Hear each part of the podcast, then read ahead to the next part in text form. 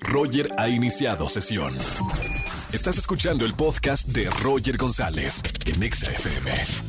Seguimos en XFM 104.9. Es lunes de espectáculos con la güera Erika González. ¿Cómo estamos, Sheri? Todo bien, qué gusto saludarte en la cabina, tan bonito, ¿verdad? Qué bonito ver tus lindos ojos en persona.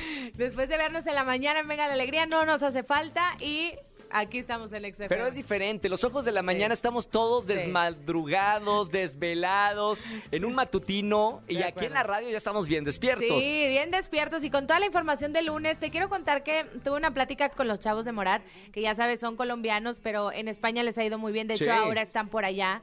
Y están muy contentos porque salen ya con nuevo disco, con nueva canción. O sea, traen nuevo sencillo. Y yo dije, ah, bueno, nada más es la canción. No, ya todo el álbum está completo, que por la pandemia lo habían ido retrasando. Claro. Y están muy emocionados porque se van de gira. ¿Y cómo está? ¿Está bueno? Está bueno, a mí me gustó. y- ¿Cómo te atreves a volver? Exacto. Ah. Esa canción los despegó este, fuertemente, pero ahora traen una nueva propuesta y ellos nos van a contar. Vamos a escucharlos y ahorita lo A comentamos. ver.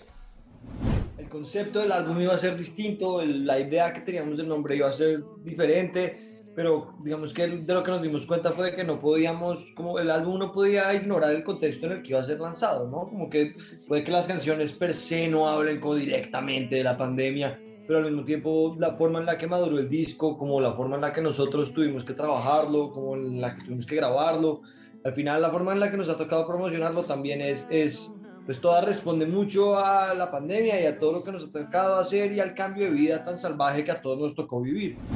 Bien, bueno, justamente en la, en la plática con ellos vi que estaban tres integrantes, son cuatro, Sí. pero Juan Pablo tuvo un accidente en la, este, tuvo un accidente eh, con su pierna. ¿Cómo? Y ya está en recuperación, ya puede caminar. Entonces la duda era si iba a ser parte o no de la gira y ya me contaron que sí va para la gira. ¿En pero- muletas o qué? Sí. Todo va del amor al escenario. Ahí Exactamente. están, amor a la música. Y él justamente está en, en Colombia, en Bogotá, eh, recuperándose y con la familia y tal, pero en la entrevista lo tenían como en un este en un cartón. ahí, ahí lo habían puesto que los acompañaba de esa forma y bueno, pues muy contentos ellos con esta nueva forma que se están redescubriendo y con unos ritmos más movidos que no se esperaban ellos tener, pero que bueno, ahora surgieron y los plasmaron. Habrá que escuchar porque ellos tienen un sonido muy característico. O sea, cualquier canción que haga Morat sabes que, que es de esta banda. Así es, es Habrá un disco de reflexión también porque se llama ¿A dónde vamos? Así no se iba a llamar la canción, digo el disco, pero finalmente ¿a dónde vamos? Es lo que ellos se preguntan, con su música, con todo lo que estaba pasando con la Y pandemia. como huma- humanidad. Y como humanidad, te juro. Yo sí. ni sé a dónde voy, imagínate, después de la radio. Yo menos.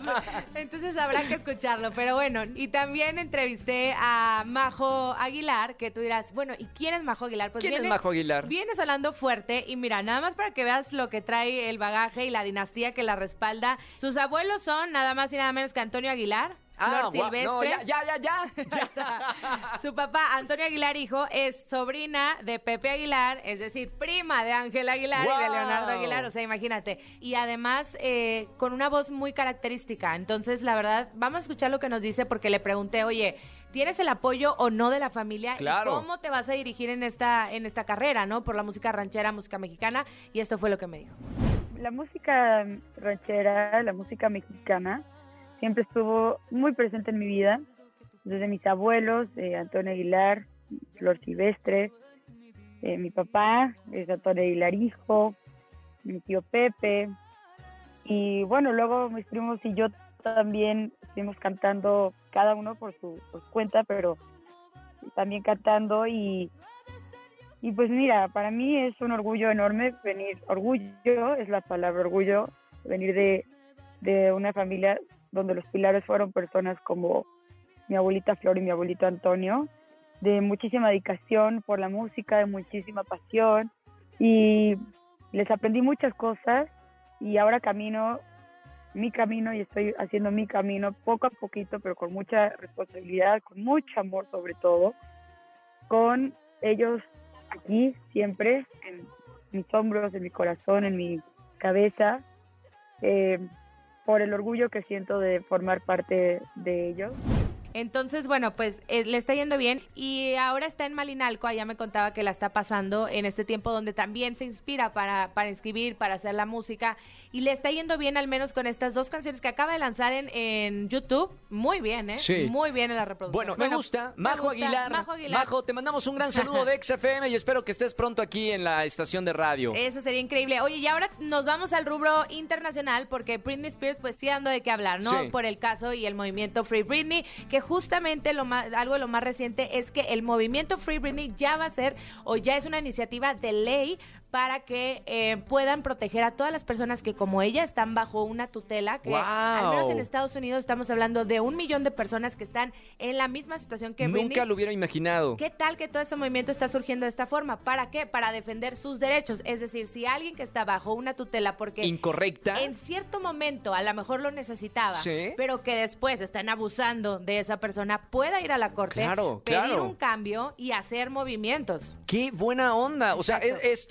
Bueno, eh, pase lo que pase con Britney Spears, qué bueno que esto ya se trasladó a, a otras personas. Y no sabía que había tantas personas en esta situación. Pero es, Es- verdad, no es la es- única Britney Spears. No es la única, es una iniciativa que ojalá se apruebe, pero que va bastante bien. ¿eh? Es una iniciativa inclusive bipartidista, no va por ningún partido, Claro, no va claro. por nada, este, por un estandarte. Derechos humanos. Exactamente, tal cual, derechos humanos, y eso es algo bueno también. Que por cierto, Britney ya está con su nuevo abogado y eso es un gran paso, que él ya está agresivamente, dijo, voy agresiva y con todo contra el padre de Britney. Me encanta, muy bien. Oye, bueno, lunes de espectáculos con Erika González, síganla en las redes sociales. ¿Cómo? Arroba Eri González, ahí estoy con ustedes, síganme en todas las redes. Genial. Escúchanos en vivo y gana boletos a los mejores conciertos de 4 a 7 de la tarde por Exa FM 104.9.